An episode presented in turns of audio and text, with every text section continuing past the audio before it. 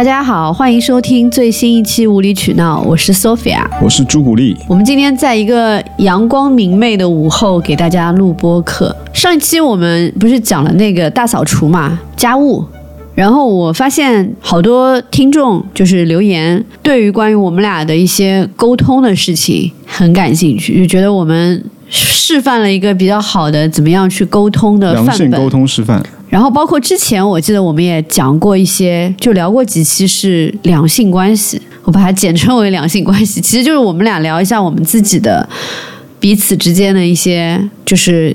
处的比较好的一些方面吧，我发现大家都很喜欢听这一类的内容，然后我就在想，然后昨天我自己在回听那个关于家务那一期的时候，就里边我们不是提到说，其实像做家务这种事情，到底家里边谁来做，要不要请阿姨？这种话题其实应该是两个人在住在一块儿之前就要去讨论的。然后我就想，哎，那其实有很多的话题应该在两个人同居或者是结婚之前都应该要去考虑，因为其实住在一起，无论是同居还是结婚，就是然后同居是打算结婚还是说不婚主义怎么样，就是这些东西就是一个是其实是一个很严肃的关系嘛。就你已经把对方纳入到你的一个正式的生活里面，跟一般所谓谈恋爱，我觉得是非常不一样的。所以我觉得，无论是结婚也好，还是同居也好，就应该要去把它当成，就把它当成结婚吧。然后在这个之前，要两个人要讨论很多，就是今后会面对的问题。不然的话呢，就可能会发生很多很多的摩擦。就如果之前讨论好，也会发生摩擦，但是至少有一个。比较理性的，就之前可以有一个比较理性的准心理准备。对的，对的，对的，对的，就是两个憋了半天就憋出两个字，对的。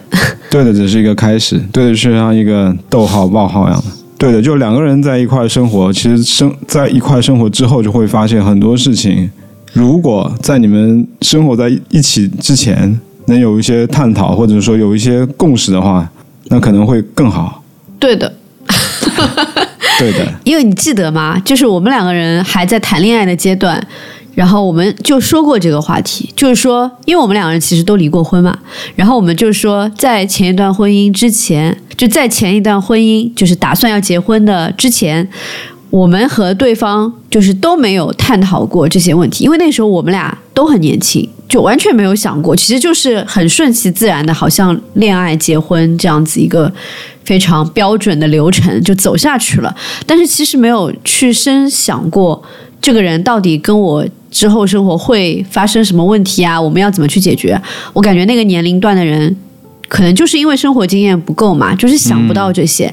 我们现在是觉得哦，这些是很理所当然的，但是我觉得如果再就回到我们二十几岁的时候，或甚至于说是三十岁左右的时候，其实想不到这些事情的，可能就是要失败过才。也不能说失败啊，就是要经历过一些挫折，才会明白要怎么样去避免这些挫折。是的，我觉得当时结婚的时候，就其实就是感觉对对自己、对世界都是认知不太清的，就是一个很很混沌的一个状态，所以就这么迷迷糊糊的就走进了一个婚姻的生活里面去。而且，然后进去之后，发现自己才开始慢慢长大、成熟。对，因为很多事情。就因为随着婚姻这个事情的发生，就很多事情也就发生了。嗯，那你就会慢慢的说，哎，这个事情到底是不是我喜欢的，是不是我未来想要去做的？然后这个事情有没有在我未来的规划里面？就慢慢的就自己就明白了很多事情。对，然后会有一些想法，会有一些感悟。对，我觉得年轻的时候就是对爱情有一个盲目的自信。嗯，然后就盲目相信他的力量，就觉得说，就两个人只要。就在一起就好了嘛，感觉其他事情都不是事儿，真的就是像那种电视剧里面一样，就完全对现实生活的力量一无所知，然后盲目相信爱情的力量，甚至于你这个爱情都不是一个真正的很牢固的东西，所以就会碰到各种各样的问题，然后反而年纪大了一点以后。大家很清楚，就是生活就是生活，生活就是会有各种各样的问题，然后也不觉得说去探讨这个东西会有损于有损于爱情，对吧？我觉得那种年轻的小夫妻结婚，在那婚礼上面说那个，就是说那些誓词的誓词的时候，他们可能是就是从嘴里说出来说我要陪你白头到老啊，或者海枯石烂，但是真正可能走到婚姻的时候，就会发现你其实只是在内下怎么说，就是这是一个美好的愿望。自我感动把这句话说出来，但是真的跟你生活在一起那个人，你可能过了一年两年，你会觉得，嗯，他好像不是我想要再继续走下去那个人。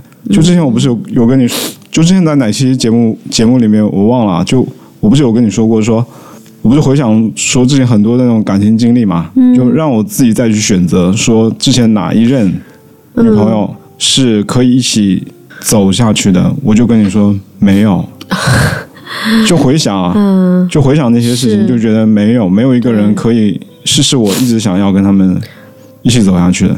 对，但是这也是因为是你的原因，对，对吧？这不是说哦那个人不好，嗯，这就是说因为你那个时候的，就是不知道自己想过什么样对的生活。你你不知道真正的你是怎么样，所以你选择了一个错误的匹配对象，嗯。然后直到你到了解自己了以后，你才知道如何去寻找一个适配的一个一个一个对象，对。啊，对吧？那好吧，我们我们就开始讲吧，嗯。我们就开始进入主题，就是到底在同居或者结婚前，两个人到底要达成哪些共识？什么话是要在做这件事情之前要拿拿出来说的？好，我我觉得我先讲一个我认为是最基本的一个事情，就是前也是前面我们在开播前你提醒到我的，最最基本的就是说要不要结婚，嗯，对吧？对，就对于同居的人来说，这个就是一个一定要讨论的话题，或者是两个人就是在交往的时候还没有同居的时候，就就会要聊到这个话题，因为我们经常看到一些身边的朋友啊，还有网络上的八卦啊什么的，就是可能两个人相处时间长了，然后一方想要结婚，另外一方不想要结婚，然后就可能一个很长的一个关系就就这样子到了一个必须要做了断的一个一这样子一个局面嘛。所以你第一件事就是说，两个人结同居之前就要考虑结婚这件事情，要达成一个共识，你们两个人是不是最最终是不是要走进婚姻对？是奔着结婚去的，还是比如说某一个人就是我是不婚主义，嗯然后另外一个人假如是对婚姻有期待的，那么他们其实在这个阶段就要明确，嗯，这个分歧是否可以解决。那个死都不肯结婚的人，他愿不愿在听了对方说我就是要结婚的，他愿不愿意说好，为了你我愿意结婚？然后反之，那个一定要结婚的人，他会不会愿意和那个不愿意结婚的人一样，就是那行，那咱们就不结婚？就我觉得，如果说没有一方妥协了，两个人就是各坚持各的，那么其实大家就是有个定时炸弹在那里。我觉得这个就跟生小孩一样，其实其实这两件事是可以拿出来一起探讨的，因为它就是一个人生的大的一个走向。是吧？就是你今后会不会结婚，会不会生小孩，这个影响了你整个人生的一个走向嘛。那我想问你，你当时为什么会做出结婚这个决定呢？是怎么做出来的？就是觉得好像，嗯，谈恋爱大概一年多、两年不到的样子是结婚的黄金时间，就有这样子一个迷思，就觉得说，如果说两个人谈恋爱，首先我当时的想法就是我是要结婚的，因为没有想过不结婚这件事情，并不是说我是一个什么结婚狂什么的，但是我就觉得正常正常人的人生不就是结婚生子吗？但是你不是恋爱脑吗？就是你应该会很喜欢谈恋爱啊，怎么会？结婚哦，那就是我刚才说了，就是对于爱情会有个盲目的乐观。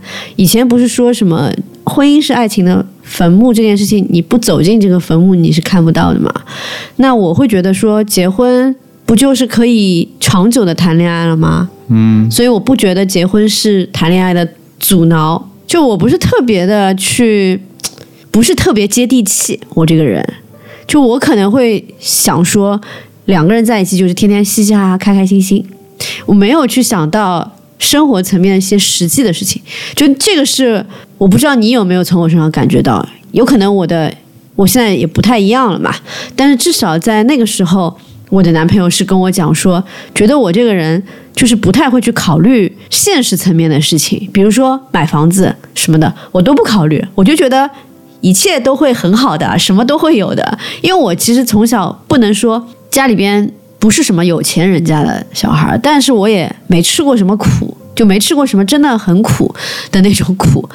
就比如说那种什么要家里边问别人借钱啊，或者怎么样，就没有没有经历过这样的事情，所以我一直觉得所有的事情都是很理所当然的，不觉得是什么困难的事情。另外就是我的性格里面对这种看不见摸的摸不着的，就是这种生活类的东西是有是比较乐观的。比如说我当时也是一个刚毕业没多久的人，然后我其实也是没多少钱，一个月工资也就一万左右，但我觉得。买房买一个一百万的房子不是什么难事，不知道为什么就有这种不切实际的乐观。我觉得也不能说不切实际，反正我的性格就是这样。所以当时对我来讲，那些困扰年轻人的东西，比如说没钱买房、结婚，结了婚以后要不要生小孩，想都不去想的。我就觉得谈恋爱呀，然后结婚了以后，我就可以名正言顺跟这个人一直谈恋爱谈下去了呀。所以就是这么简单的一个想法。我还要再问一个问题。你刚刚说那些，其实我不太关心。就是我，我更关心的是，你为什么你谈了很多次恋爱，就是你为什么认定说你要跟这个人结婚？我谈每次恋爱的时候，我都觉得我要跟这个人在一起，永远在一起啊。那就是谈到那个时候，你觉得你自己可以定下来了？嗯，因为因为还没分手嘛，那么就继续啊。好的。对啊，不是吗？很多我感觉很多人应该都是这样的吧。因为你在那段关系关系里面的时候，你肯定觉得他是最好的，不然你就分手了嘛。嗯，你既然没有分手，就说明这个人就是持续可以持续交往下去的人，那不就结婚了吗？我没有这样想过啊，那我就讲，那可能我一开始就没想过我自己要结婚。那你来讲讲，你是又又是为什么要结婚呢？我的心路历程就是，我在上一段婚姻就是还没结婚的时候，我的前妻的妈妈来跟我谈谈了一次话，因为她比我年纪比我大，然后她妈妈就问我说：“那个，就我女儿年纪比比你大，然后大很，而且大很多，就如果你们两个在一起不是为了结婚的话，那就不要在一起。”就非常明白的跟我说这句话，而且他，而且他还提醒我说，我女儿的脾气有一点古怪，就是其实家里人跟他相处的也不是那么的好，就是他会觉得说，你们两个因为现在在热恋嘛，所以你们可能就看不到这些东西，或者你会容忍他的一些身上的一些小缺点，脾气脾气上的一些缺陷，是那以后可能这个这个东西会影响你们的婚姻，但这句话当时在我看来，我完全听不懂是什么意思。因为我压根儿就是一个很年轻的时候就没觉得自己会结婚、会有小孩、会买房子，嗯，就觉得这些事情跟我没关系。对，所以所以当他妈妈跟我说这些话的时候，我都不知道这些话是什么意思。嗯，当时可能就有一点那种上头，就觉得，因为也算是在热恋嘛，就觉得女孩的妈妈跟你这么说，那有点赌气，就说那你既然有点在，其实人家没有想挑挑衅你。也没也没有说想给你派给你一个任务，但是你就会觉得这这个是我要去攻克的一个难题，就觉得有什么不不能攻克的。嗯，就你都这这么说了，那我就你被激将了。我觉得也不是激将，就是我心里就一定要做到你们认为我们不能做到的事。就年轻人的叛逆嘛，叛逆对，就是嗯，不管不管怎么样，反正就是要证明自己。对对。然后就是二二十五六岁的时候，那会儿他反正那个第一次谈话之后，我们两个就同居了三年嘛。嗯。但其实，在同居的时候，我们然我们两个在在同一屋檐下，已经出现非常多问题了。但是两个人都没想着去坐下来聊一聊，说这个关系还要不要再进行下去？因为毕竟，就争执是很少部分的，大部分时候是快乐相处，或者就说那还不错，或者平静相处，很 peace。OK，就其实没两个人都属于那种不太愿意表达的，所以，所以所以这种平静，可能就被两个人默认为是一种关系还不错哦。然后到了那个时间，就三年嘛，好像三年，到了那个时间就决定要结婚了。嗯，好像也没有，就不是好像，就没完全没有什么，我向你求婚，然后跪下来跟你说那个没有啊，我也没有。对，嗯。我我也不知道这件事情是怎么被提起的，然后两个人就选了一个日子吧，就到上海来领了结婚证。嗯，我我们两个好像就是结婚的证明就是两本红色的结婚证，也没有那种戒指。就本来夫妻不是要互相交换戒指嘛？对。然后我们也没有婚礼，什么都没有我们，也没有拍什么婚纱照，哦我都有。然后对，就是跟他的爸爸妈妈嗯简单的吃吃了一顿晚饭，就是在领证那天晚上。哦，就更荒更荒谬的是，就是在我们两个结婚的时候，我们双方父母都没有见过面。就我的爸爸妈妈跟他的爸爸妈妈都没有见过面。那、后来有见面吗？后来是等小孩出生了之后，大概是两年之后，就小孩出生，我爸爸妈妈才从福州到上海来看看孙子，是然后这时候双方的父母才见了面。因为你们没有婚礼嘛？就是正常，一般好像父母见都是说办婚礼之前，然后要见个面，对，然后就商量一下怎么办啊，什么什么的。就刚好两边的爸妈都属于那种特别随和，就只要你们开心，你们你们怎么办就好。然后也两边的爸妈也都是很怕麻烦的那种，嗯，没有说一定要有什么仪仪式感啊。就如果你们小孩觉得 OK，那那就按照你们自己的方式去去结婚。是。但我觉得就是像，也不能说其他人的父母，就这跟随和是一回事。另外就是像我爸妈这种，他们会觉得，尤其我妈，她会觉得这是一个礼数，嗯，就是还是要见一面，就是互相尊重吧。就你的小孩都要结婚了，就是我妈就觉得说我们必须见一面，就以示尊重这样子。所以我觉得就是，嗯，对，对啊，所以你听起来这个婚姻就是稀里糊涂的就从恋爱到结婚了，嗯。就是很多其实应该去谈的事情都都都没有谈。但其实你说像你这种已经算是挺荒谬的了，所以就很多也没有去谈。然后结婚更像是一个去证明自己的一件事情，而不是说真的是出出于自己内心说我想要跟这个人结婚。嗯，然后像我那个时候，其实比你好一点吧，算是一个正常 正常流程，但也是很稀里糊涂的。所以我觉得就是这个就是一个年龄给人的限制。所以当时结婚的时候，你知道婚姻是什么吗？不知道呀，我又没有结过，我怎么会知道啦？也没有去看过什么书啊，或者从什么影视里面得到一些。这个我一直觉得经验说，我们这边就是中国的家庭本身也不是一个好的婚姻范本嘛，因为你很少看到就是父母很健康的那种沟通啊，然后呃婚姻很幸福的，这这我见的不多，嗯，我真的见的不多，所以所以像那种家庭幸福美满，就是从小生活在那种父母。关系特别的好，然后特别健康，然后遇到问题能够像我们在什么美剧里边看到的《成长烦恼》这种非常典范式的这种家庭剧里面看到的，家里边人一起坐下来聊聊事情、解决问题的这种，从来没有见过从小。所以你你来问一个，你来问我就是知不知道什么是婚姻，这不可能知道的，因为自己没有经历过，也没有在别人身上看到过。嗯，所以我觉得那种家庭，就是我说那种家里边从小是这种特别好的家庭氛围的人，可能会在这条路上走得更轻松一点，因为他们知道，他们看到父母是怎么相处的，那么他们在今后的人生中。就是首先，我觉得脾气会好很多，然后他们更加能够心平气和的和对方交流。如果对方也是这样子的人，那就更好。但是我认为这样子的人毕竟是少数人，是幸运儿，大部分人都是靠自己去摸索的。也不光是在中国，你在美国也是这样，在任何一个国家都是一样。就是父母再怎么样，你遇到另外一个人，这个匹配性还是一个概率问题。嗯，能够完美匹配，就是一件很难的事情。那大部分人就是没有办法完美匹配的，大家的很多人生观都是不一样的。那么在这个时候，如何去沟通，如何去解决问题，就成了一个很重要的能力。但问题就是，年轻人往往就是缺乏这样的能力。所以呢，我自己觉得就是说，结婚这件事情可以晚一点。但我们现在扯得有点远啊，因为我们其实要讲的是在同居或结婚前要沟通哪些事情。那我刚才说的第一件事情就是说要不要结婚这件事情，而不是说两个人在结婚前要做些什么事情。首先，你就最根本性的问题是要不要结婚。嗯，所以你刚才问到的这些结婚的事情，我觉得是第二步了，已经。对，对吧？那如果说，其实我我想来问你，如果你现在谈恋爱，嗯就是不要管你以前也好，现在也好，就是你，你跟一个人谈恋爱，你很喜欢这个人，你你们俩相处特别好，然后你现在是不想结婚，对吧？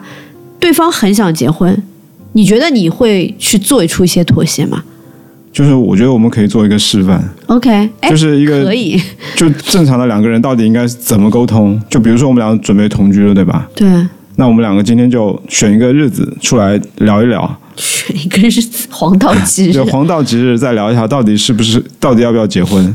我就是不要结婚的。嗯，嗯，我我我现在不是说我自己啊，我就一直在演啊，嗯我就是不结婚。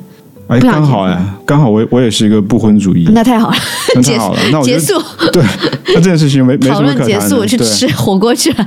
所以你是一直就不想结婚吗？我因为结过一次婚啊，我觉得没有必要再结婚了。不是，我是我是，我觉得你你现在到底是在演还是在我觉得有点你有点太入戏了，哦，就是我现在不用演了，是吧？不用演了。哦，OK，不用演了。你要跟我讲，你要 Q 我，我不知道，我是天生的演员。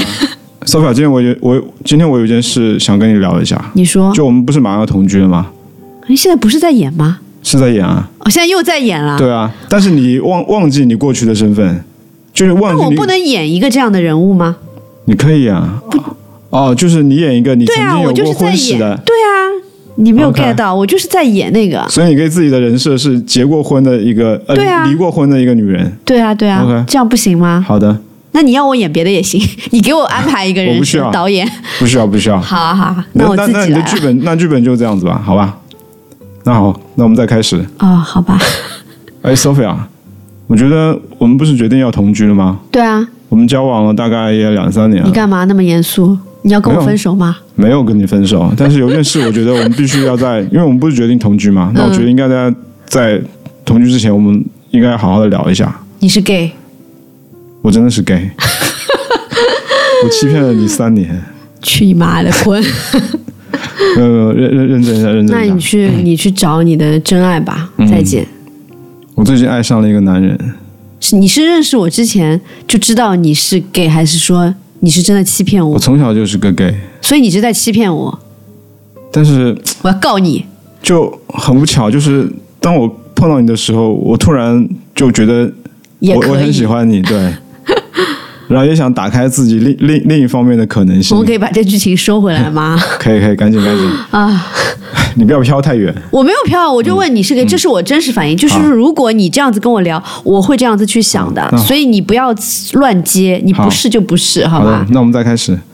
嗨，Sophia，我今天约约你出来聊，就是说我想跟你聊一个很重要的事情。我觉得应该分手了，你爱上别人了，不是，绝对不是。那怎么样？就是我们不是要同居了吗？对，那我觉得有一个问题，我们迟早要面对的，嗯，就是我们到底同居的尽头，嗯是不是婚姻，婚姻，是不是要结婚？嗯，那我就非常诚实的跟你说，我是一个不婚主义，哦，我不太希望我们两个最后就是结婚。嗯但是我们可以像现在这样，我很希望我们两个像现在这样，把这种很好的关系保持下去。嗯，我想听听你的想法，我同意啊，我不想结婚的呀。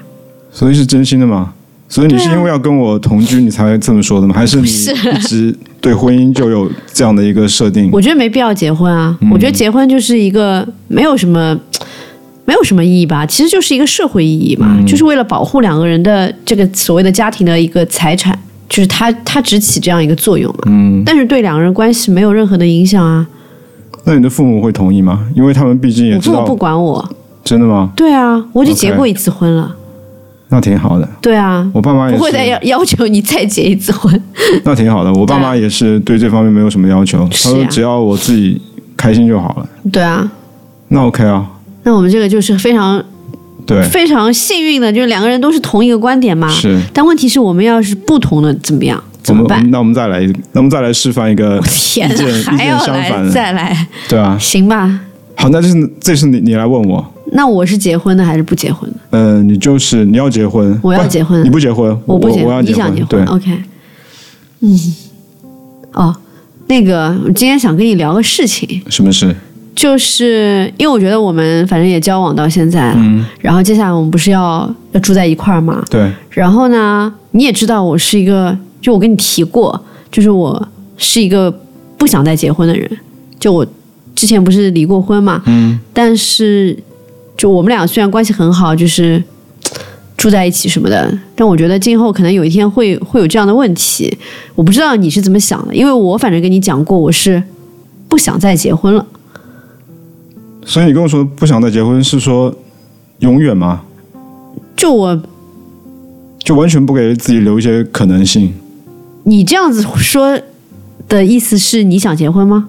我当然想结婚了。哦，是吗？对啊，我觉得，因为我已经我心里已经认定你是可以陪我走完这一生的一个伴侣啊，嗯所以我当然希望能说，但肯定不是现在啊，，OK。但是说为什可么不是现在可能可能过几年，就是你不急是吗我？不急，但是我最终希望我们两个是可以结婚的。为什么你就是会想要结婚？你觉得它有什么特别的意义吗？没也没有特别的意义，但是我自己心里就觉得，我跟你最终是会成为夫妻的。但我们同居也可以，就是一样的呀，性质是一样的。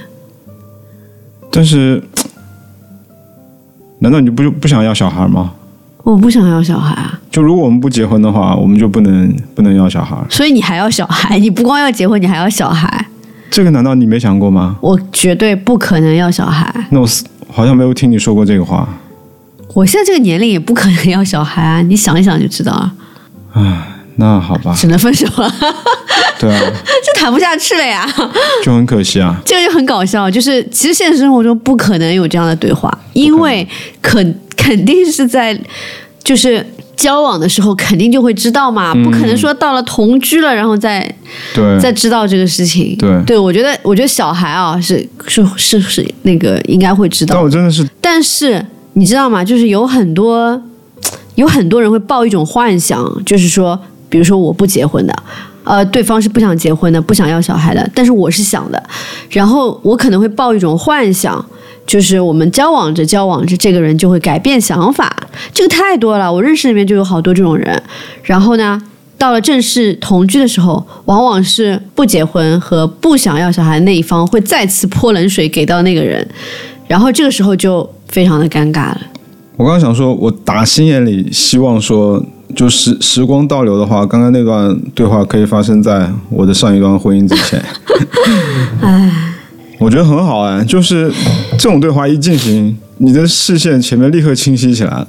就不不得不思考这些事情。对啊，嗯，没没办法，就之前为什么自己老是觉得那种开开不了口或者不想开口，嗯，还是太年轻了。年轻的时候，不是就是说难听点，就是年年纪的增长会让人脸皮厚。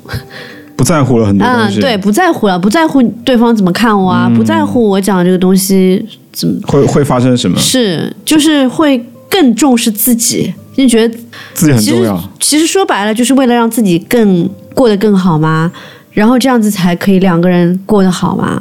但是可能年纪比较轻的时候，会有很多的年纪越大越自私，对，但是这个自私，我觉得打引号的，号其实是其实对自己好是更好对对别人也更了解自己。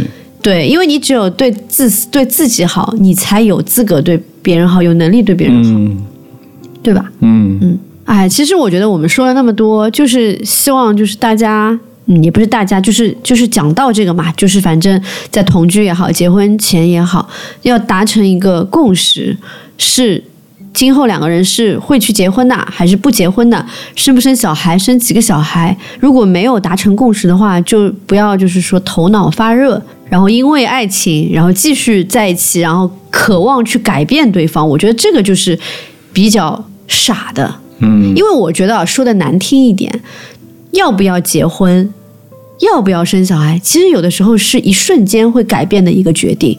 它的确会变，但它不一定是被你改变。你就很多很多网络上的段子，就是说那个什么渣男。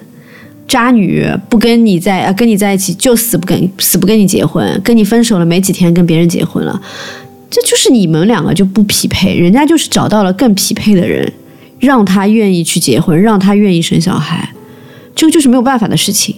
所以你不要期待，就是说概率会落在你的身上，说这个人会因我而改变。其实还不如就是说，觉得这个东西对自己更重要，那么就去果断的选择另一个人，果断的分手。如果说想通，觉得好，我也能接受不生小孩、不结婚，那就开开心心在一起，不要想太多。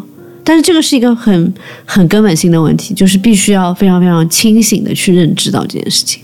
其实我发现哦，我发现一个规律，我发现那些想要结婚的人和不想要结婚的人在一起的结局，你知道往往是怎么样吗？我不知道。往往是那个想要结婚的人被对方出轨。比如说，一个男生不想结婚，一个女生很想结婚，他们两人在一起交往，然后其实那个女生一直渴望那个男生突然有一天改变，然后向她求婚嘛，但她等来的不是求婚，而是那个男生劈腿、嗯，出轨。为什么？我自己觉得啊，就是讲的比较笼统一点，我自己觉得就是他不想跟你结婚，还跟你在一起，他知道你想结婚，他就没打算跟你好好在一起。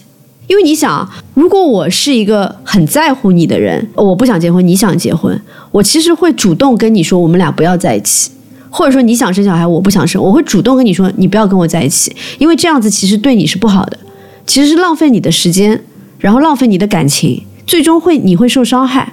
除非我我是说我愿意为你改变，但是他很清楚地意识到，我又没有喜欢你，喜欢到愿意为你去做改变的程度。但是在这样的情况下，他还跟你在一起，他就是跟你玩的，就不是那么的重视你。我是这样觉得的。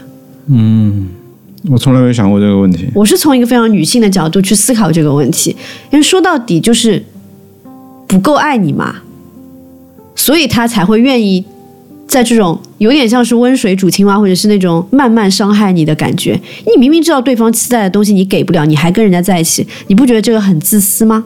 很自是是很自私，对吧？那他这个自私来源于什么？来源于他不是很爱你。嗯，因为如果你真的很爱一个人，你很在乎对方的感受，其实你是不忍心这样子去对对待他的。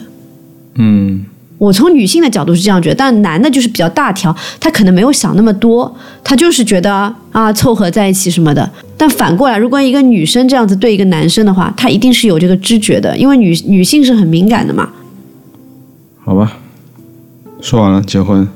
说完结婚，嗯，就该说生小孩这事了。刚刚也说到了，嗯，说到了，就但还是可以再深深说一下嘛，因为要生和不生，我们刚刚其实已经说了嘛，这个是一个很很根本性的问题。但是说到具体，比如说两个人都要生的，那么生几个，然后生下来怎么去养育，我觉得这个也是一个很重要的话题，一定要先要聊一下。对大家对自己的子宫有一个规划。嗯，还有就是说生好以后谁带，嗯是作为一个母亲，是需要去就是全职做，嗯、就是带小孩的，放弃事业的，还是说就是从女性的角度来讲，你愿不愿意放弃事业？你想不想要做全职妈妈？然后从男性的角度来讲，他对这个未来的妻子的期待是怎么样的？两个人是不是匹配？我觉得这个也是非常非常重要的，不然的话，就你看那么多就是生了小孩然后有矛盾的嘛，嗯对吧？这个我没有什么发言权啊，就是你是有小孩的人嘛，嗯，那你是你们的小孩其实小时候是外公外婆带，对，哎，那你想哎，有很多人就是没有这个条件呀。那如果是双方都不是上海人，然后父母都在外地的，就会有两个问题。一个问题就是，假如父母没不不方便来上海，甚至有些人可能父母都不在了，那么他们自己怎么带？不是每个人都有条件去什么找那个保姆啊，什么肯定要自己付出的嘛。那谁放弃工作？而且我说的放弃工作不不一定是指去辞职那种哦，就是哪怕你就是说还是在工作，但是因为你有很多精力要用来去照顾小孩你的工作肯定也是会受影响的嘛，你就没有办法像别人一样在事业上去拼了嘛，对吧？那到底全心底投入了。对的，那到底是至少不能加班了，那到底是男的去投入多一点，还是女的去投入多一点？这个肯定也是要讲的，对吧？要聊的。还有就是说，如果父母能够来。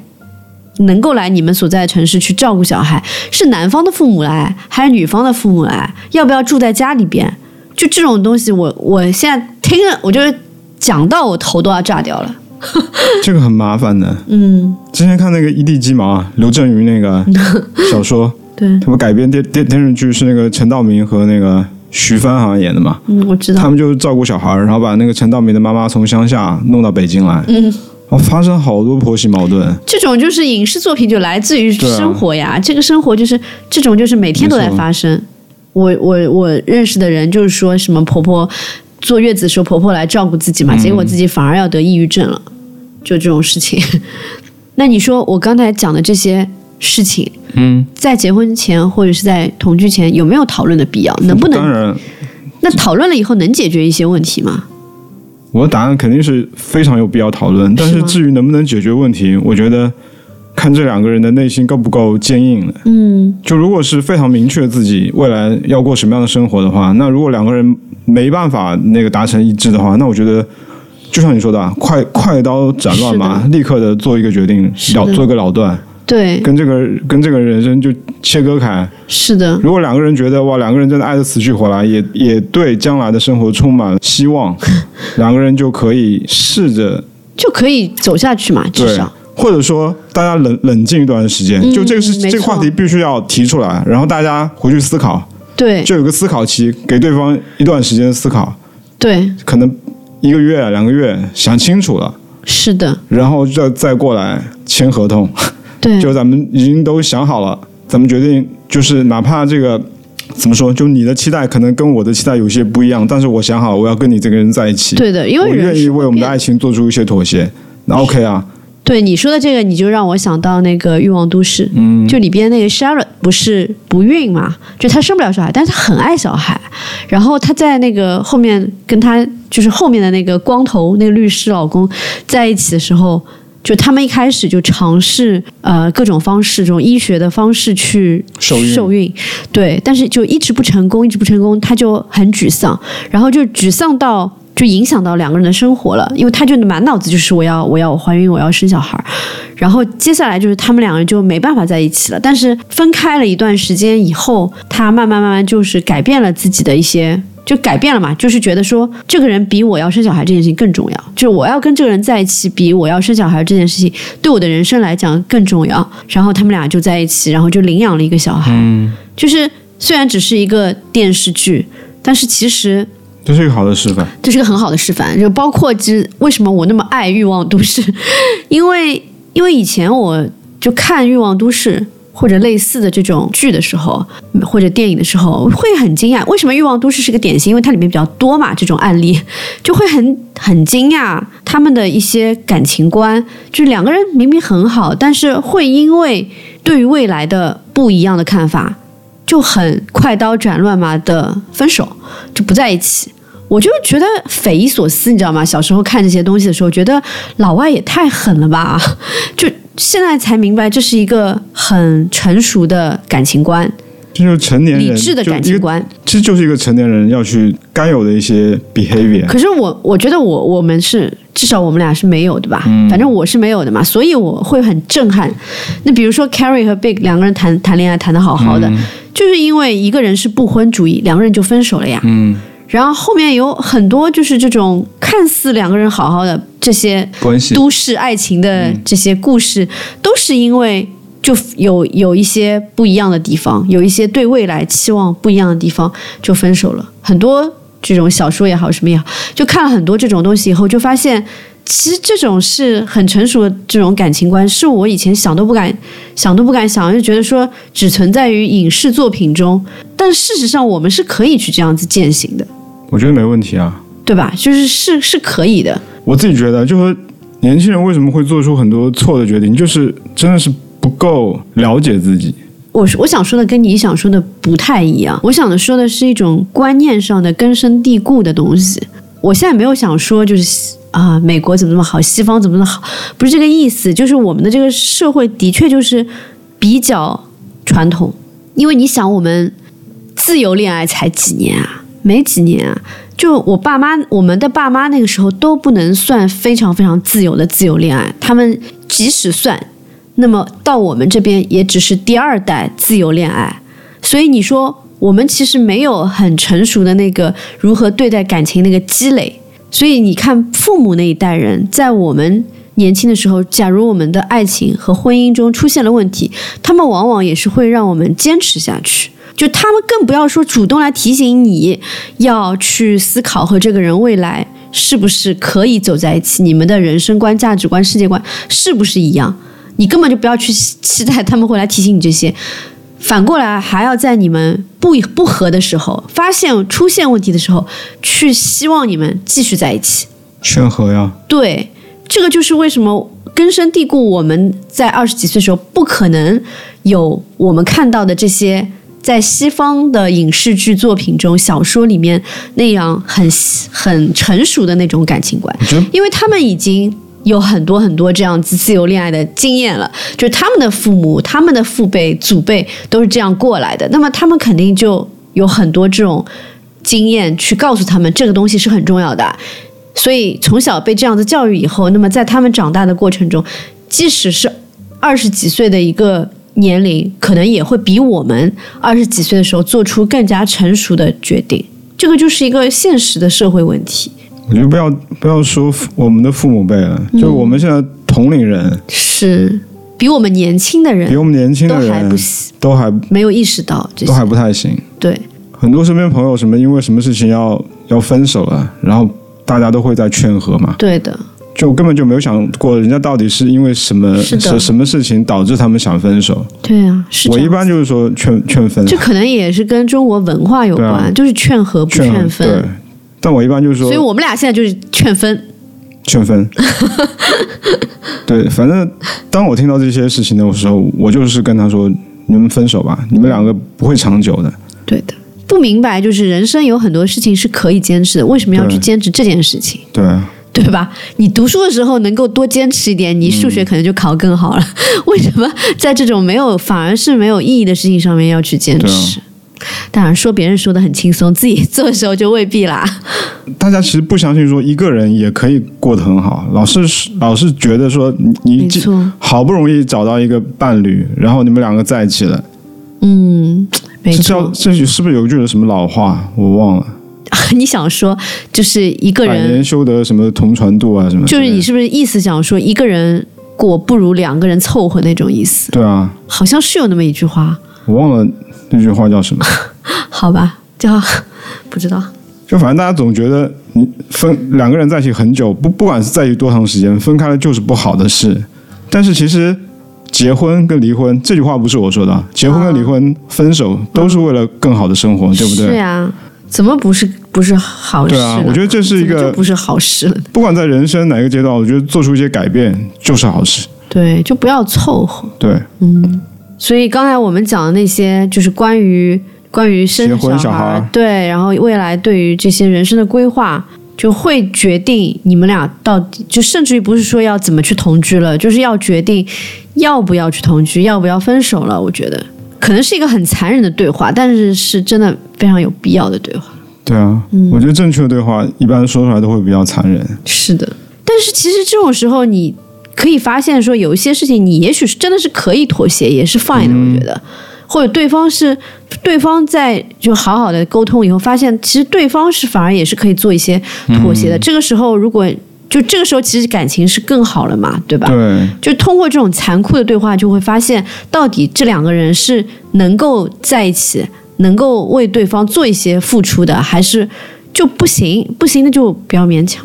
对，而且两个人在就我觉得就是那种怎么说掏掏心掏肺的时候，嗯，就你可能就突然觉得这个人，天哪，这个人怎么这么的真诚，嗯，反而可能对他的那个喜欢又又又加深了一点，对反而更觉得离不开他了。对，但那这个时候怎么办？就是你这个人很真诚的跟你讲，但是你们俩就是不行，就是就无法达成一致，那就也很也很可惜。我自己是这么想的啊，就是分没没关系，就是哪怕你们分了很长时间，就只要你们两个都还好好的活着，哪怕你们都已经跟别人结婚了，对，但你们两个如果真的就特别喜欢对方，而且缘分到的话，maybe 你们哪一天又在一起了。这好像不太道德吧？我觉得没有不道德，因为世间有有一千个人就有一千种关系啊，或一千个故事。这不就是王菲和谢霆锋吗？对啊，我觉得可以这么说啊。或者就是如果你们两个，但你好好，那我们这样就说王菲跟谢霆锋，我觉得他们两个就是越活，就是我们俩，我们为什么会那么喜欢他们？就哪怕到这个年纪还喜欢他们，就觉得他们越活得越好了哈。嗯，那这么这么好的两个人在一起，不是应该为他们开心吗？对我没有觉得他们不好，我没有觉得他们不道德。对啊，我也没觉得他们不道德啊，他们很好啊。那诶那你刚才说的那种，我还我当时是以为说是想要跟这两这个人以后再在一起，然后再去找另一个人结婚，我觉得这个就有点不道德。那可能不能不能这么做啊。嗯，那你就是也是很很很会是一个很痛苦的决定嘛？因为我觉得明，对啊我觉得做了决定，反正是我们两个做出来的嘛，也不是单方单方面做的，就做了这个决定，大家就好好的接受它，然后各自去展开各自下一段的生活。那如果缘分在的话，它可能会让你们两个再相见；但如果不在的话，你们俩就好好的去过自己的生活。嗯对这种这种就是说，我们、啊我们现在脑子里面想的都是一个很理论的东西了，实际上能不能这样子，取决于每个人自己的个性。对，但分手我知道真的很痛苦，但是就是那个轮散，也就是一一段时间吧。好吧，自私一点，对自己好一点，让自让自己变得好一点。对，因为有的事情是没有办法嗯，预测的，因为我想了想，你刚才说的那个，就是是呃，年轻人对自己的认知不清楚，也是也是一个很大的原因。因为对自己认知不清楚的时候，才不会就是就不会意识到那是一个很大的问题。因为他其实眼眼睛看不到未来的自己，未来的人生，可能只能看到当前。我就觉得说，我们两个感情呃感情中有这样一个困难，我要把它解决掉，但是没有意识到对于。这个东西对于未来自己的人生可能会有一个更大的影响。对更大的影响，所以我觉得你刚才讲的也是对的。嗯我想了一下，嗯，行，那我们把这个就是这个就这这个话题讲完，讲第二个话题要聊什么？聊也聊一个很世俗的东西吧，两个人两个人的钱怎么分配啊？对，聊聊聊钱吧，对，对。这一点我们俩也没有聊过，因为上次有、有听众问我们，对吧？对，有有人在后台问嘛，就是你们两个平时生活中到底怎么用钱的？就同居关系到底怎么用钱？他好像说我们，好像问我们有没有什么沟通这个，对啊，反正反正就是类似的一个对。类似的但我们的回答就是没有没有沟通过这个问题从来。没沟通过。今天刚好趁趁此机会，可以好好的沟通一下对，用钱的事儿。因为我觉得啊，我先讲我自己想法，因为我觉得我们俩没有结婚嘛，我们俩是同居的关系，所以呃还是比较独立的，就没有说去想把两个人钱整合在一起这样子去管理的。我是我是这样子的，但是就是家里边，因为我们毕竟是住在一起嘛，但家里边但家里边有大事儿的时候，就是我觉得是要两个人一起去承担，但我不是很苛刻说一定要一定要哦这个东西对你更重要，你多付一点，我少付一点，或者是。两个人就一定要一半一半，我倒觉得没有那么这个的必要。就是、其实这个跟我对钱不是很在意有关，因为以前我上一段婚姻的时候，其实也碰到过一个问题，就是在一开始结婚的时候，买房嘛，买房这个事情其实是男方买的嘛，男方买了以后就是把我的名字写上去了，因为我觉得就是。就是这个小女生，你知道吗？就不觉得说把自己名字写上去了以后会有一个经济上的一个问题，而是觉得这只是这是一个爱的证明。我、天，所以是你要求写的还是？对，我是提了，哦你你提对我提了，然后就对方也也很爽快的答应了，但是他真的写完了以后呢，就有点后悔了。不是说后悔，就有一点觉得压力很大。嗯嗯，因为他觉得就写了我的名字，但是其实首付我没有付钱，嗯我们家也没有出钱，但我就跟他说，但是我们会一起还贷款啊，就是包括你首付，因为首付其实也问亲戚借了些钱嘛，哦，包括你首付钱我也可以一起还啊。虽然我现在不是很多钱，但是就我是就很傻，小女生就觉得说，我们俩以后都一辈子都要在一起，就今后所有东西不都是一起的吗？就没有想这些问题。但是其实从一个现实的角度考虑，那你就是说这个钱如这个房子写了你名字，如果真的两个人离婚的话，那就要分你一半嘛，对吧？对啊就会这样子去想。但我就没有去想这些东西，我就觉得你想这个东西就是不爱我，因为你就都已经想到离婚了，知道吧？但是我觉得自己就是说，现在想想自己很愚蠢嘛，就很不讲道理，就是很很很天真吧。就现实世界不是你想就一直好就一直好的嘛，的确是有可能会遇到离婚这种事情的。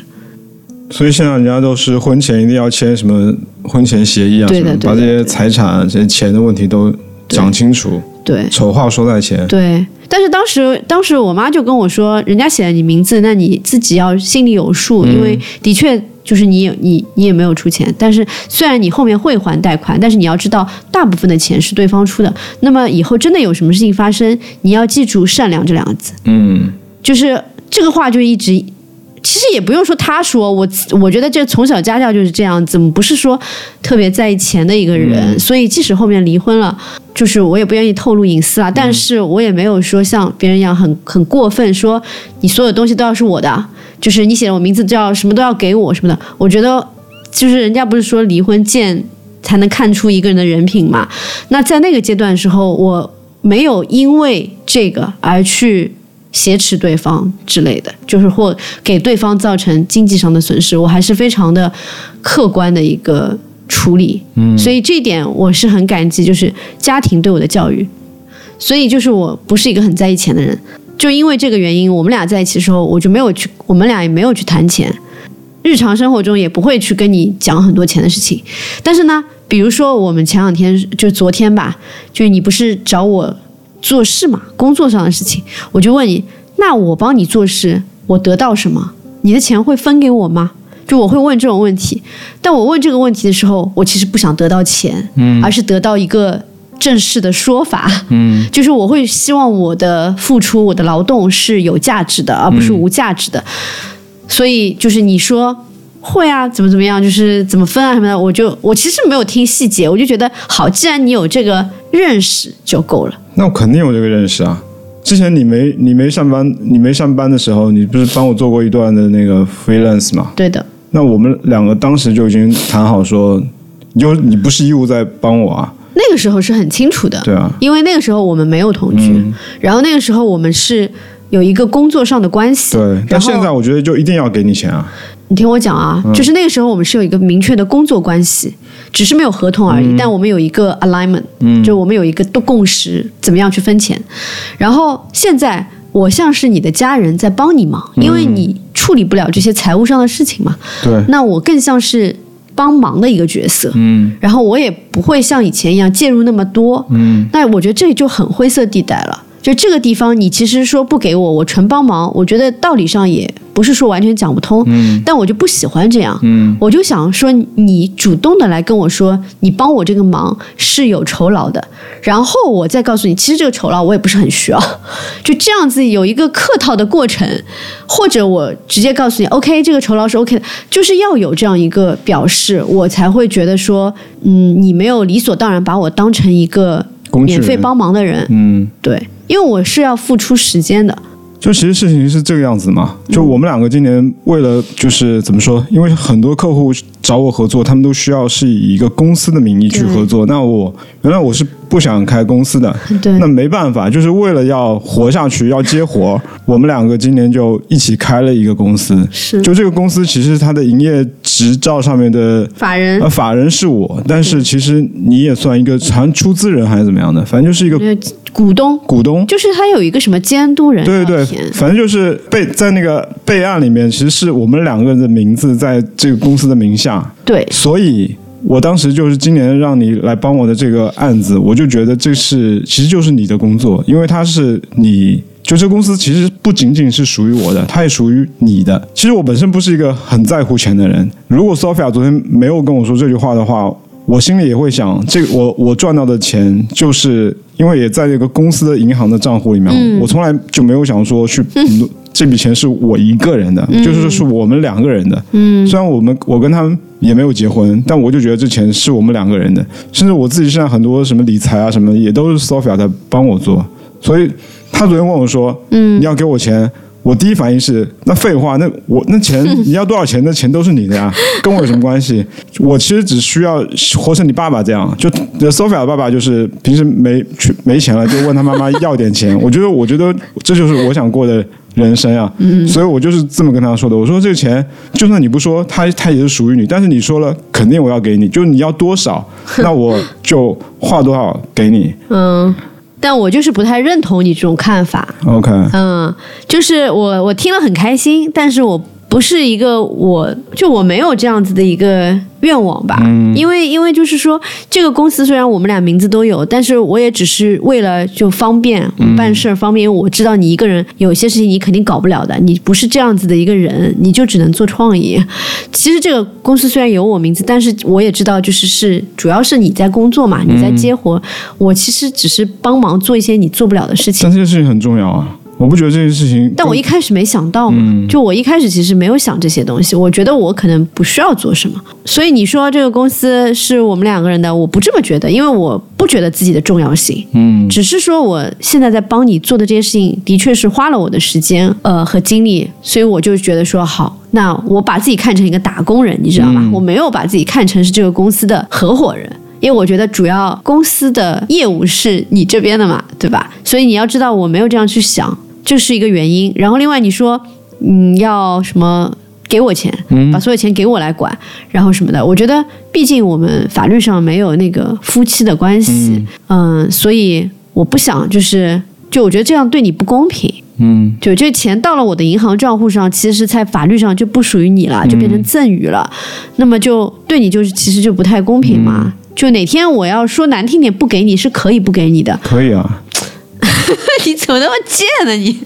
我真的，我真我真的就是，我真的就这么想的，就是如果你们就是如果你啊，或者前妻啊什么的，就如果你们要拿走我的钱，我是不会去争一分钱的，哎呦我的妈！但是我不是我我我于心不忍嘛，就是我不希望你对嘛？那就是我我对你的了解，我觉得你不会做这样的事情。是是的，我我觉得还是要还是要算算清楚嘛，啊就是这个钱因为而的事情。因为我就实实在在觉得，我跟你同居之后，我的财务状况是有了很大的改变，就是没有让我是招财猫，对，就没没有让我乱花钱嘛，然后钱也一直在，没有说什么利滚利，但是这 每年是理财是有一些小小的营收的，对那我觉得很放心啊。对。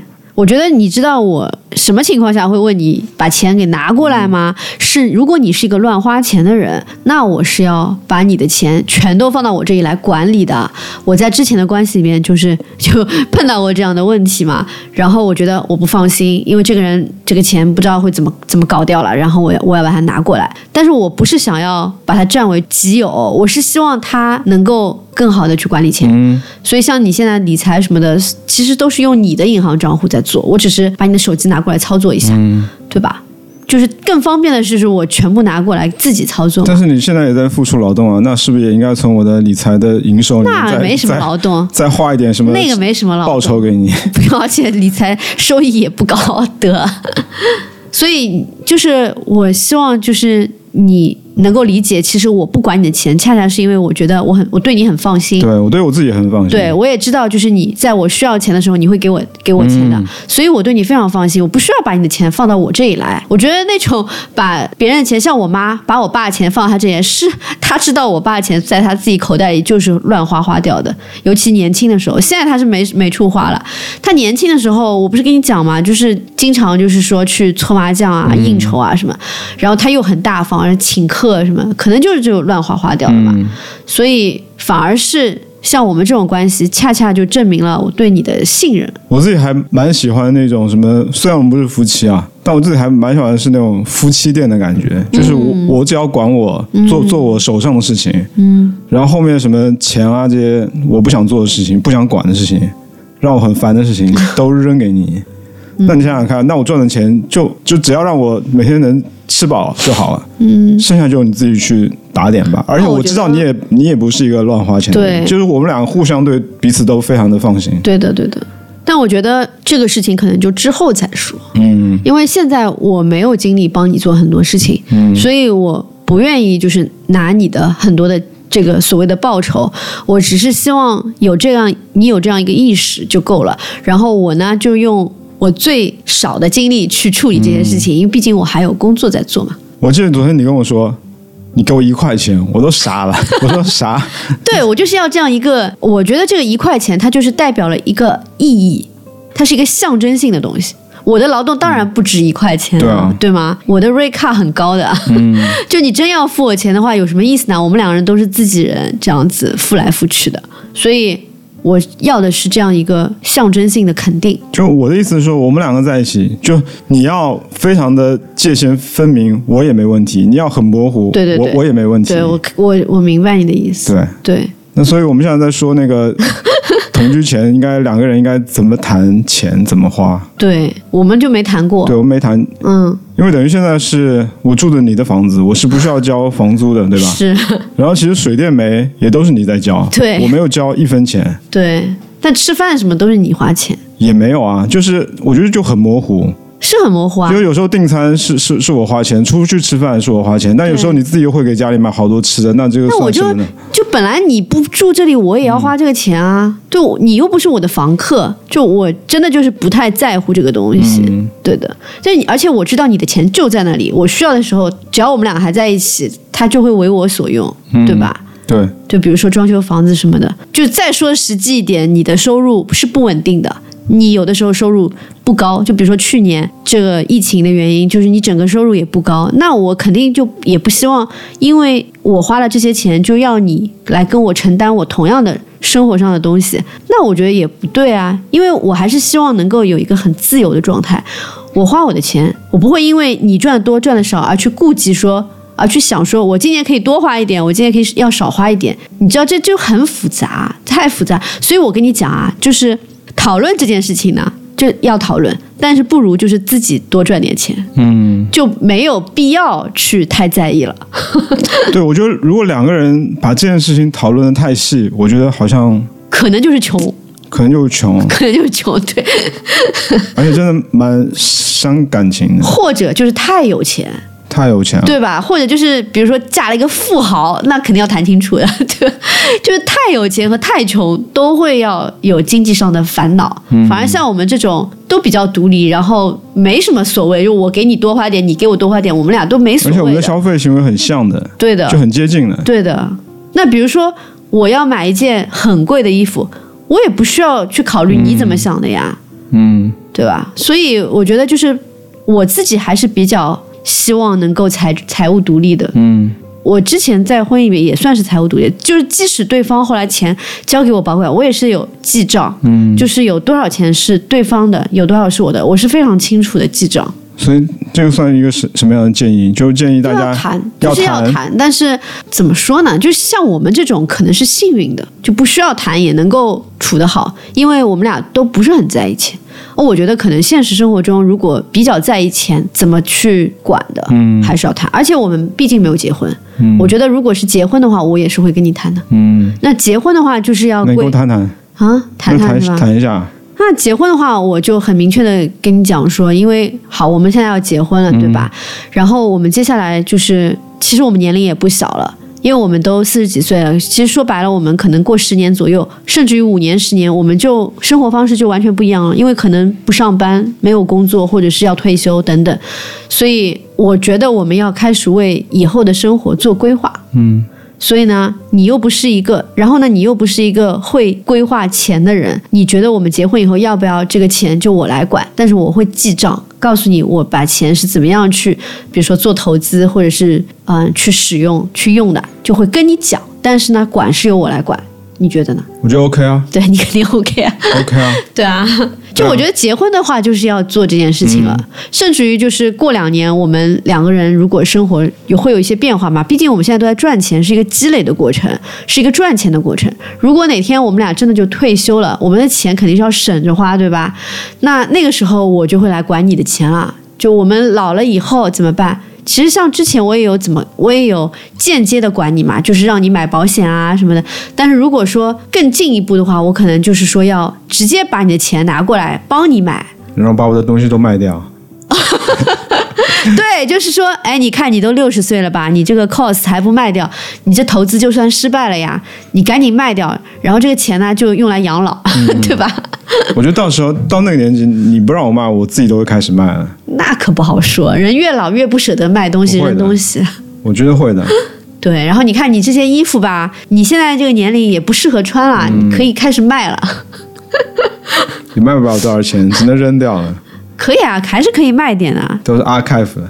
对啊，够你够你花几年那个做、啊做你的养老金是够的。对，那好吧，那花钱这个就只能是大家自自己去。对的，只能根据自己的情况去聊。但是我觉得是要去想一想要不要聊，怎么聊，嗯这个还是要我们俩还真是从来没聊过这个话题，没聊过。从来没聊过。嗯，就到目前来看，没有发生没有发生什么太大的矛盾吧。对我是从来不记账的。我现在也很少记，因为我现在花的少，今年都不买衣服了，也装修也不装修完了，家里边一些就是什么该花钱的事情都，去年是花钱大年嘛，然后今年其实也没有什么那个要花钱除。非有一些旅游，对啊，然后然后又不是什么有钱人，天天这边进账那边进账的，不就这点工资吗？没什么好算的也没什么好记的，没错。对，没有惊喜。那好吧，那我们接下来讲一个跟最近的怎么说这个时节有关系的一个点，就是两个人在一起之后会发生一件事情，就每年都会发生一件事情，会可能会哦让大家会争一争，就今年春节去哪里过年？对，其实我们也有小小的争论的。我们两个今年其实是第一次在一起对吃年夜饭，对，就这是最重要的了，这是最重要的。对吧？一起吃年夜饭这件事情，我是强烈要求你今年要跟我一起吃年夜饭。嗯，因为如果没有什么异常的话，我应该是每年都会回福州跟我爸妈去过年的。对，或者就是说你会去你的儿子的家，家，对，对就是但应该很少，外公外婆应边嘛。该很少，应该不会。现在我基本都是决定每年都要回去陪爸妈过年，嗯。因为现在我对我来说，这个时间真的是越来越少，是的，是的，这是我一个坚持吧。对所以我觉得这件事情上，我们两个应该是没有什么意义。就如果你想跟我回福州，我觉得也 OK、对，这个但肯定你想让我留在上海过除夕，我觉得一般是不可能。对对对，这个肯定是要尊重父母，肯定是最重要的嘛。那如果你要回去没有问题，但今年我们有个争论，就是你说你除夕要去你的就是前期前期的的的爸妈家对，因为很久没没有去没有去探望他们了，而且他们也刚刚那个就是生病，生病嘛。对，就是这个事情我完我本来全理解。对我本来我不是说要去那边跟他们吃年夜饭，因为我知道他们那边应该也不会做什么年夜饭，就想下午过去看一下他们，但你跟我讲的是你有可能要去吃年夜饭，就有可能。对，但是我就不不 OK 啊。OK，对，这个我就很明确，因为我觉得我我也没有什么好装的，嗯，就是不 OK 的事情就是不 OK，就得说出来。那我说了以后是我的事情，你怎么做咱们就看表现是吧？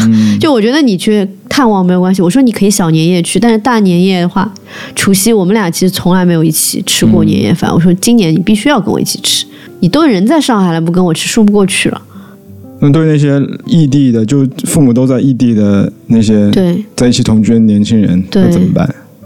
对，就是这个是要达成共识的。你以前有碰到过这样的有有有问题吗？有的，我是我是很好说话的，就是我，而且我觉得我爸妈也是，就是觉得你结婚了嘛那你就跟着那个男方，对男方去他们的父母那边过年嘛。传统上不是还是男方这边。就是过年什么，就是要要要跟着一起回去的嘛，所以我爸妈也没有什么那个，他们他们也不是有些上海的父母就是很希望女儿在娘家过年，我爸妈也没有这种东西这种情节的。然后我妈是那种特别潇洒的人嘛，你也知道，她不在意这些传统的东西，对她她不在意说春节啊什么啊这种这种东西。也不是那种很很黏的那种母亲，就是不是说女儿要怎么怎么样的那。她结婚的时候不是就跟我说，终于终于出去了，出去了，就是她没对，就是就是非常的看得开了。看得开，对，所以没有这方面的烦恼嘛。嗯，嗯，对，唯一就是我可能会很不舍得，就是年夜饭吃不到外婆做，但是也没关系，就我们后面都会。一般我们都是之前先去呃男方家里边，然后可能年初四、年初五再回到上海，然后去外婆家，然后爸妈家这样子吃饭，这都没什么大不了的，我觉得。所以这个到底会成为很多人的矛盾吗？会的，会会的，不是每家人都像我们家那么好说话的，就是要抢的，嗯。就父母抢人，就每个父母都是希望自己子女跟自己一起过年嘛。嗯，如果是父母这边比较在意，然后子女这边又不喜欢去对方的家里边过年，那肯定是有矛盾的。那怎么办呢？所以我们说要聊嘛，嗯你们事先就要 align 好嘛，这件事情要要对齐啊。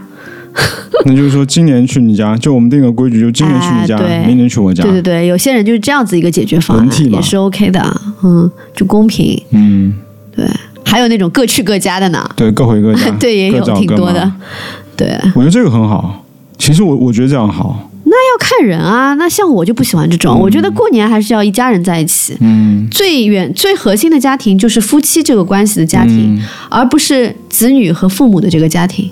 这个在心理学里面，就是你长大成人结婚了以后，你就不是你的家庭核心单位就变成你和你的伴侣了，而不是你和父母了。所以重要级一定是和伴侣那个更重要，而不是和父母那个更重要。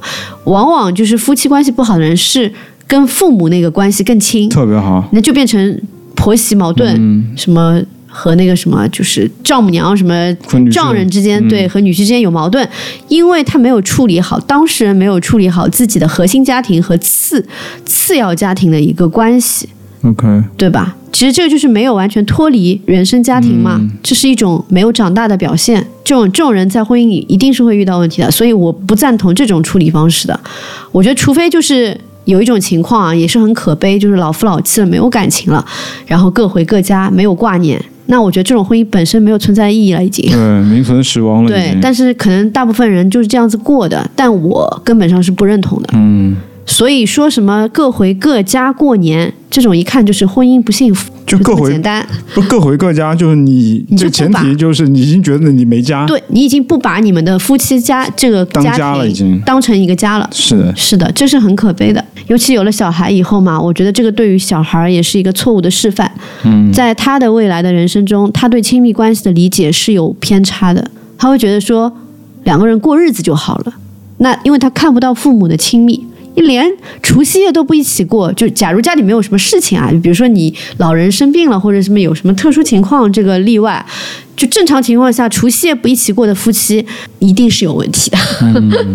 对，那其实这个就是两个人怎么看两个人怎么谈啊，对，如果像我这种人，我一定会说清楚的。嗯，然后我发现对方是一个要各回各就不在乎的那就人，算了吧，那就分吧。就看出本质了嘛。啊其实就，就如果提出这样一个解决方案呢，两个人可能就应该审哎，你刚才。不就说了吗？你 OK 的视一下吗？我不 OK 的呀。嗯，对啊，那我就会跟你表达说，我对这件事情是不 OK 嗯的。为什么我不 OK？但我肯定是希望把你带回去的呀。嗯，但但因为我们没有结婚，对所以我觉得是不一样的情况。对，反正你你跟不跟我回，我我都无所谓。但我我肯定是希望说你可以跟我一块回。对你这个期望还是要有的，对吧？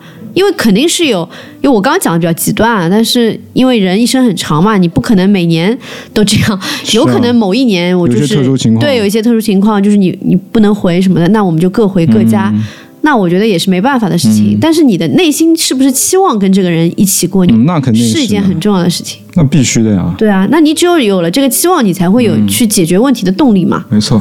那我们再讲下一个要讨论的话题，就是要不要买房，要不要买车，对，要不要添置一些大件。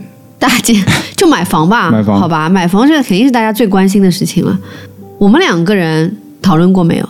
我觉得一最近一直在讨论，哦，最近这种，对啊，就是其实 我们俩讨论过这个话题，聊聊过很多次哎，但是最终都是止步于没钱。如果有钱的话，肯定买了。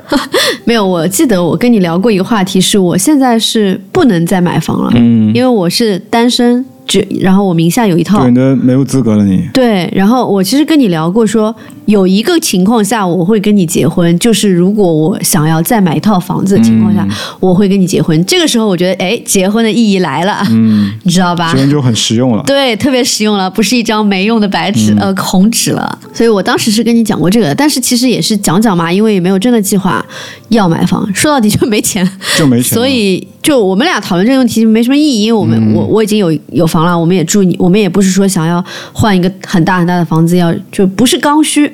对吧？不是让年轻人结婚说你一定要有一个房子嘛，不然你住哪儿呢？你不可能跟父母住嘛。那那种刚需是要去谈的。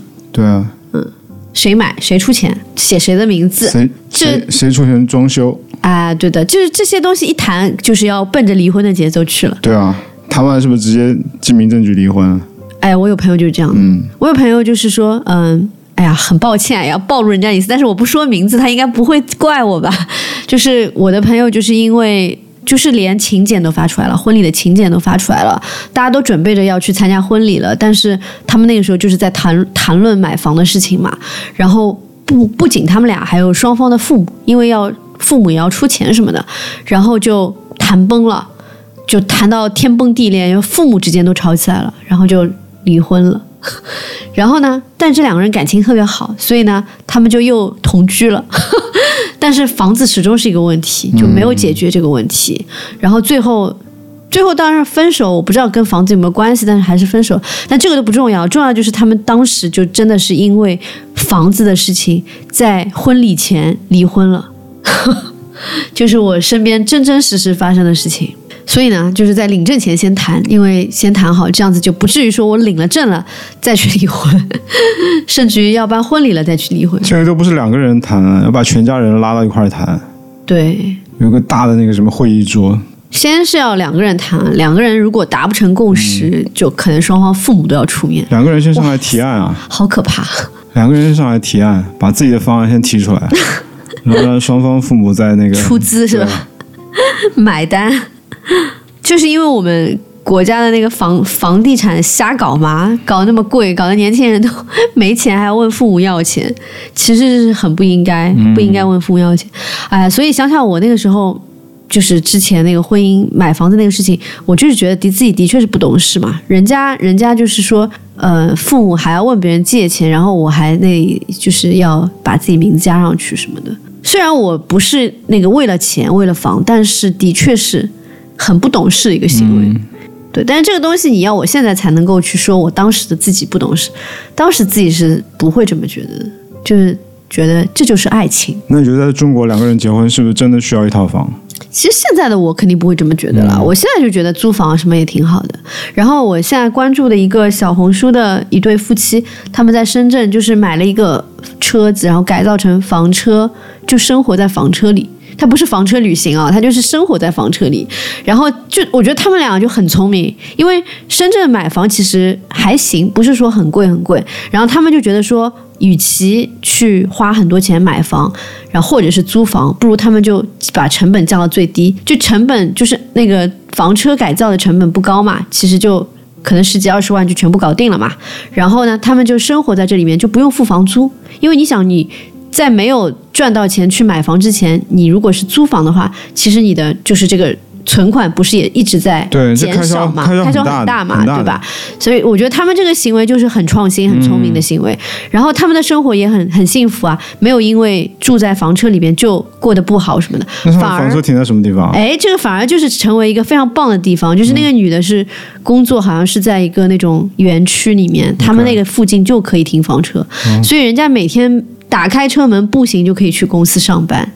多好呀！然后那个男的是每天坐地铁去上班，但是因为那个女生她公司很近嘛，她公司就有食堂，她晚上就还可以把晚餐买回来，然后那个男的就回到回到那个房车的时候就可以吃吃上饭都不用做饭。就我觉得现在年轻人就是思路打开了，这个蛮好的，特别好。我我也对深圳就很就是觉得很好这个城市，可能在上海就没有办法。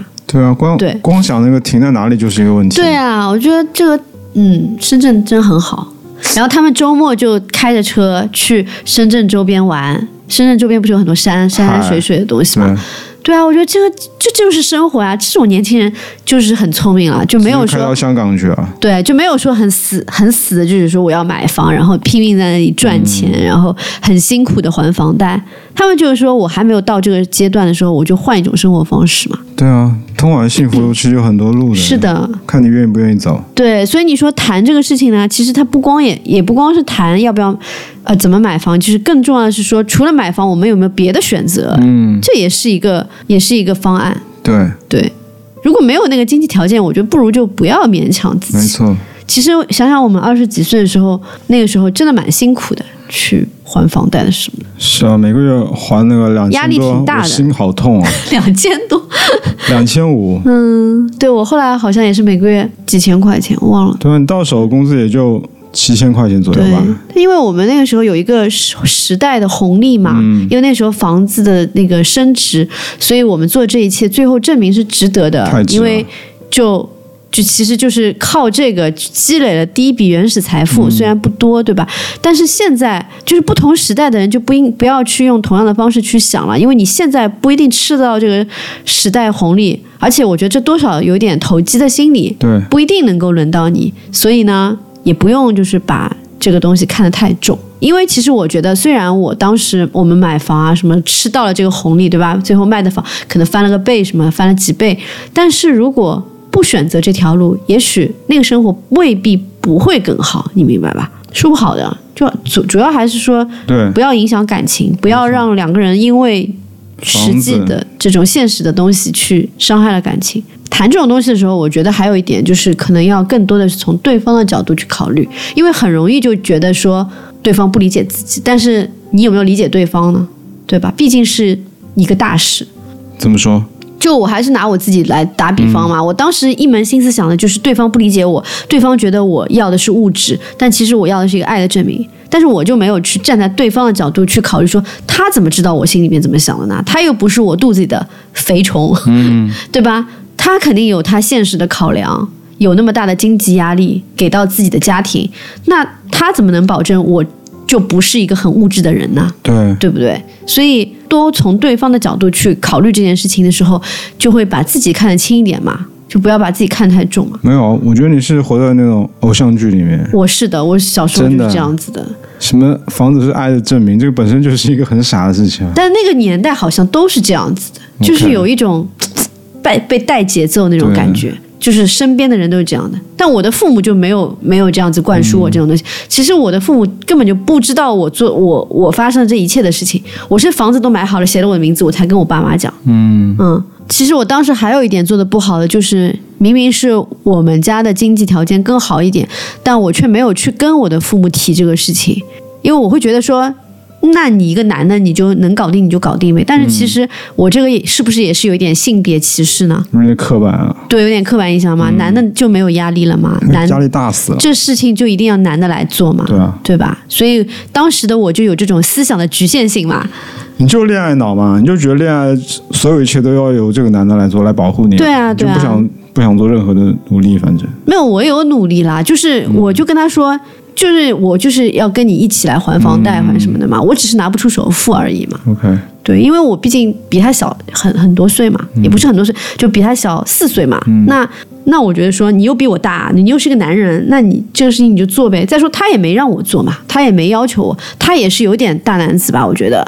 但是就是对他来讲，他就有点扛不住了。对啊，自己等于说把这个事都扛下来了，对对对。又又不能不扛。可是他的观念里边，他也是觉得这是对的。哦，我当时买房子就是我们当时在北京是开一开始是租房子嘛，对，然后租了好像每个月要四千多，好像哦，还是三千多，我忘了。嗯，反正后来当时我的前妻她就算了一笔账，就觉得这么租房子不划算，是因为上海人嘛，觉得还是应该买一个房子。是，然后我跟我爸妈一提，但他们说很好啊，说这个想法很好，然后就说你们先去看，嗯看到的话我们稍微就支持一点。嗯然后我们大概也没看了几个楼盘吧，反正看到一个就觉得还蛮合适的。那而且当时北京好多小户型，嗯。就反正就买了个小户型，嗯，那也是你们家出的钱？一人一半。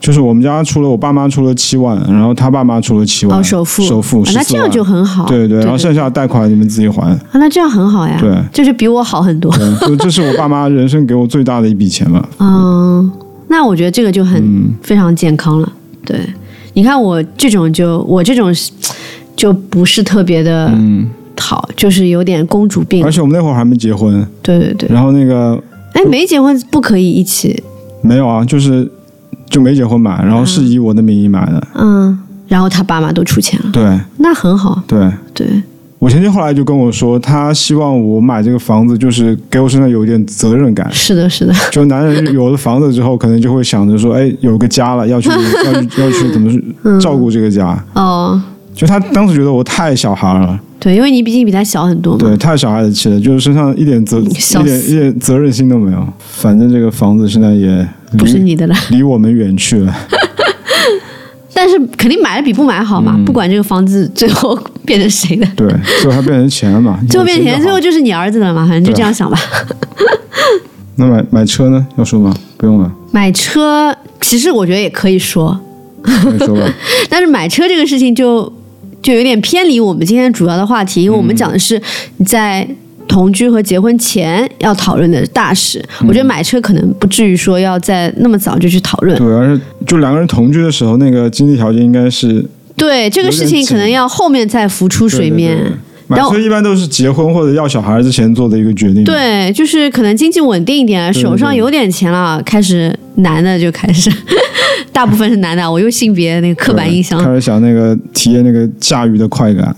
这个事情呢，我就觉得有点意思，就是说我还有我的朋友，就都碰到过那种男的，就是自己的老公吧，很想要买车换车，明明车开的好好的，就是要换车，换一个更贵的、更好的。神经病啊！我呢，你不要这样子去讲人家什么神经病。我呢，就是说，就觉得从一个没有那么喜欢车的人的角度来讲，就觉得这个不值得。比如说你房贷还没还清，你就去换一个几十万的车，或者说你即使还清了，你也不是说很有钱的人。你为什么要去买一个那么贵的车呢？我身边有好多女性朋友都跟我有这样的疑惑，她们觉得这个是一个赔钱货。为什么男的老是要去买，就把钱花在一些不能升值的事情上面呢？对啊，为什么不买莱卡呢？也差不多吧，莱卡，莱卡会升值好吗？好吧。至少保值。但你买相机，你也买了很多不升值的相机啊。我现在没有啊，对，我觉得男的反正花钱都是花在这种东西上面，我不会，我不会买这种赔钱货。女生就会觉得自己买的东西多多少少是有一点保值的，嗯，什么包啊什么，其实也不保值。所以我就觉得买车这个事情也是会造成矛盾的，因为很多是很多男人就是就是有这个执念，就是要换一个什么好车，帅的车我，觉得这是面子，嗯，就是面子。就比如说，我以前经常听到人家说的是谁谁谁都换了一辆什么什么车，我心想那所以呢？